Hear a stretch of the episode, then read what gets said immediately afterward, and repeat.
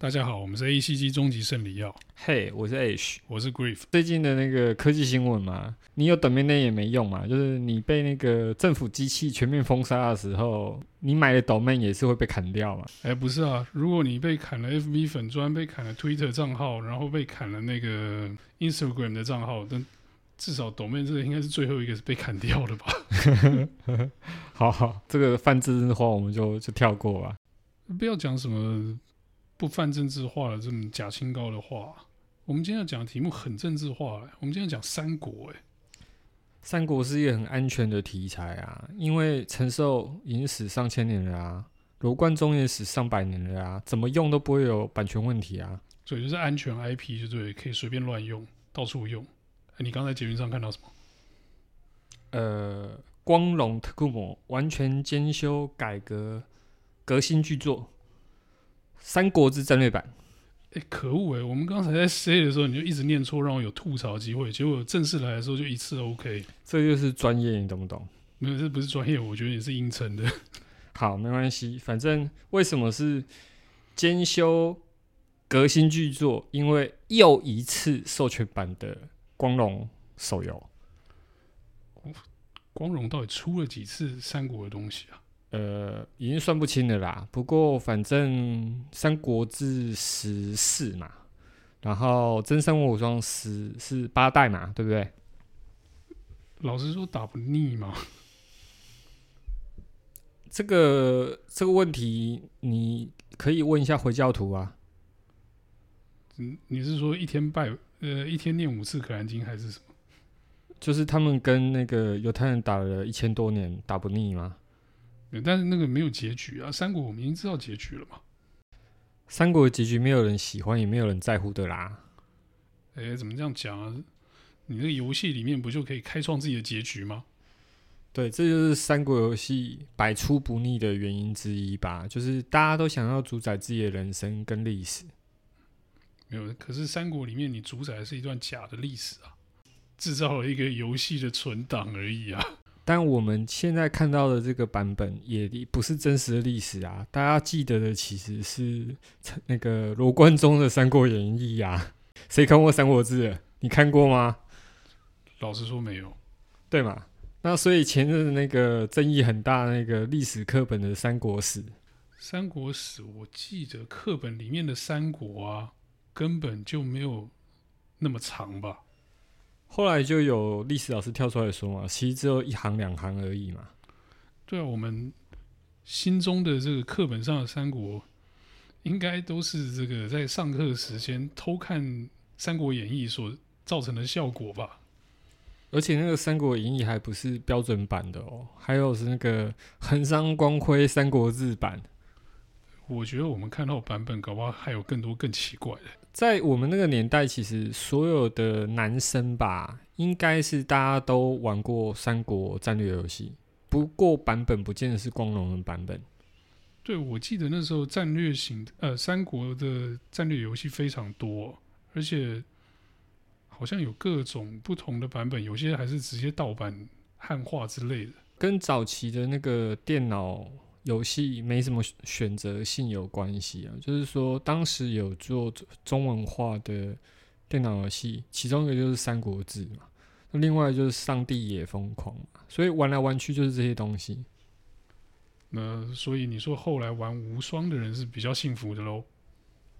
无双已经是我高中以后的事情了。事实上，为什么要叫三国真三国无双是有原因的，因为光荣在 PlayStation 一代时代做过一块游戏叫做《三国无双》，它是一个三 D 格斗游戏。这个游戏我印象最深刻就是那个诸葛亮哦，那个羽扇啊可以发镭射光。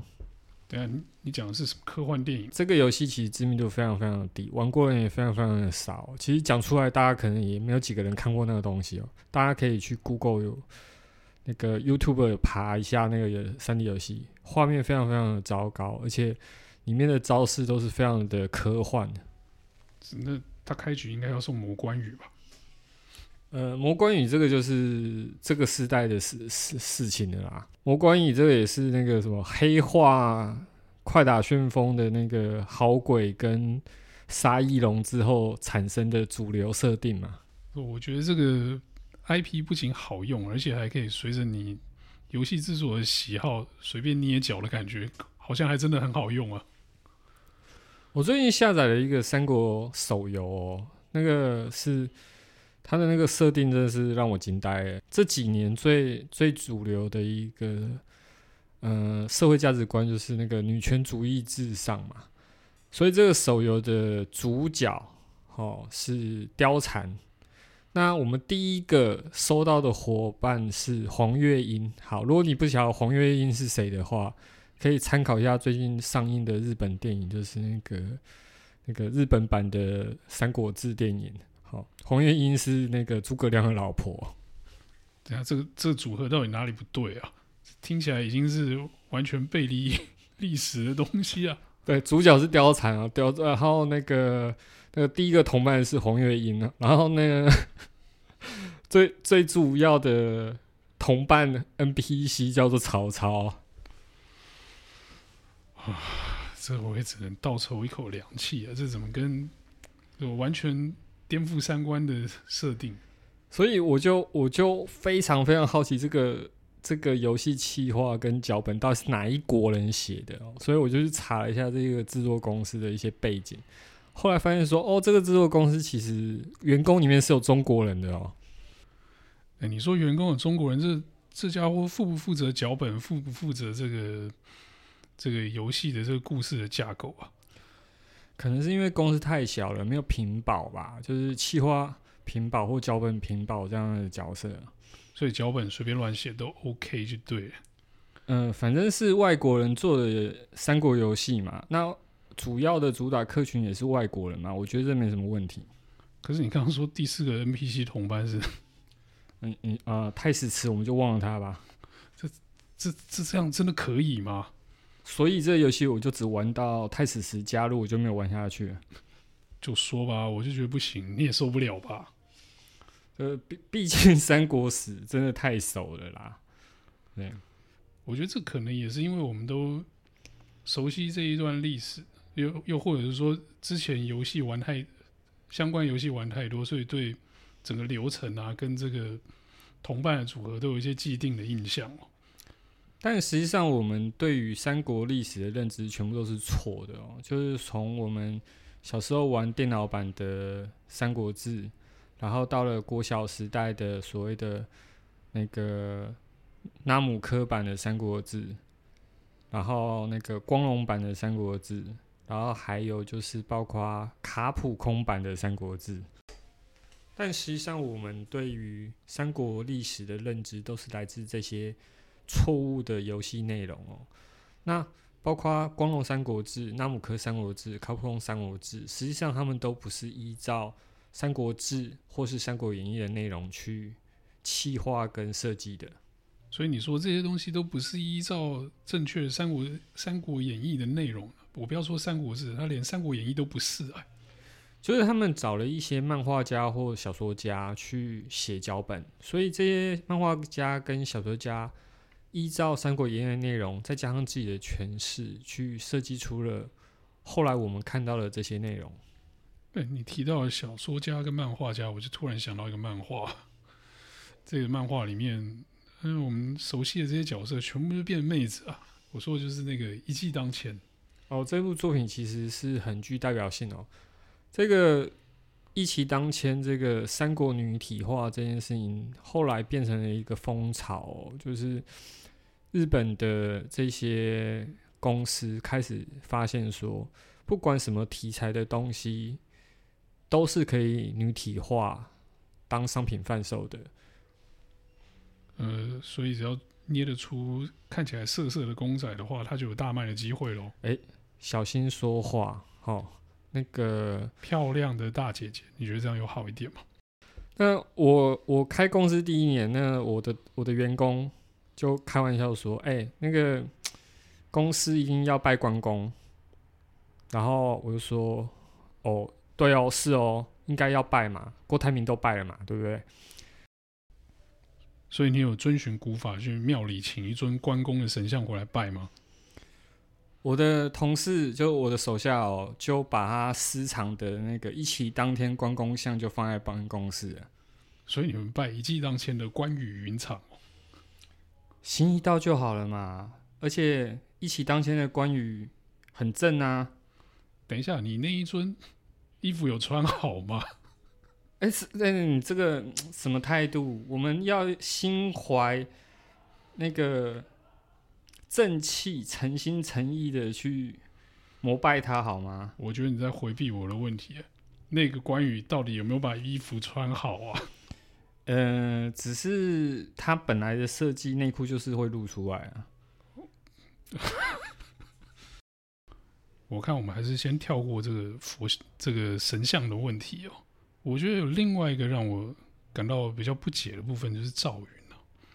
那在传统的印象里面，刘关张之外就是赵云，但是他的角色设定，我每次都觉得有点突兀，也有点奇怪啊。这个我可以解答你这个问题哦。第一个就是那个 BL 当道，你知道，B 楼其实是一个很。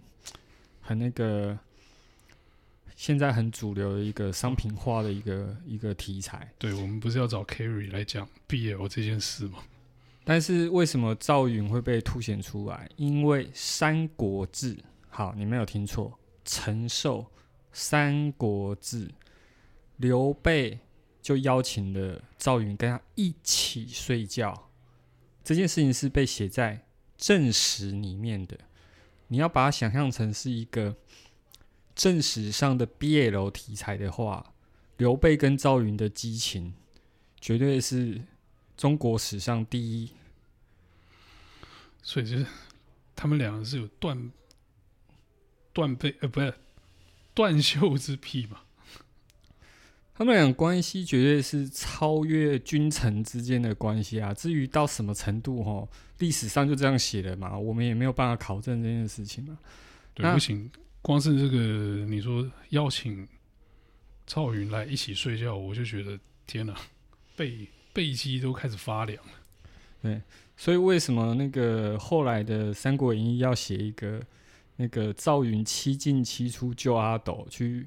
表现出赵云跟刘备之间那个情情比金坚的一个呃君臣关系。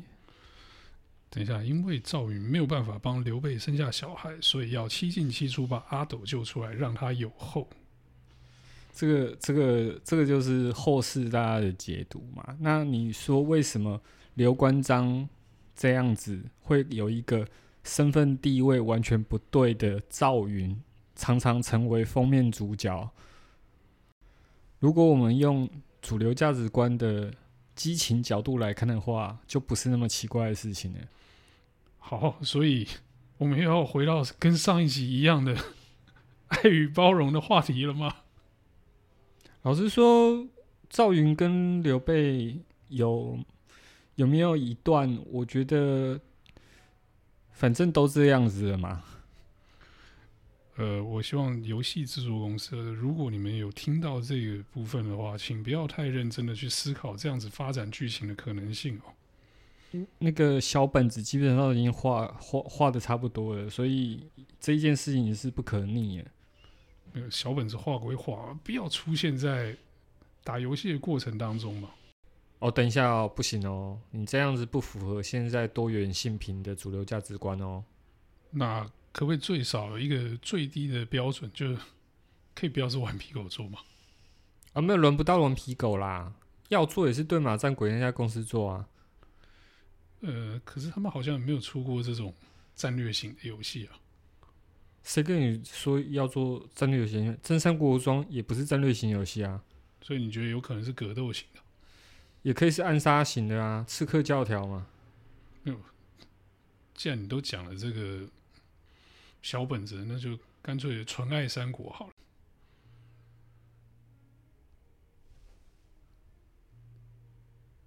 哎、欸，你不要结冰啊！纯爱三国，我只是提出一个假设而已嘛。不是我，我我刚刚好像脑袋浮现了一些画面，然后好像有网网页游戏有做这个题材啊。算了，不重要，你不会去玩的，我知道。哎，那我们刚才讲了刘关张，连赵云都讲了，是不是忘记什么了？是不是忘了三国第一军师啊？你说诸葛亮，首先我对三国史非常熟，我可以跟你讲，诸葛亮其实是一个配角。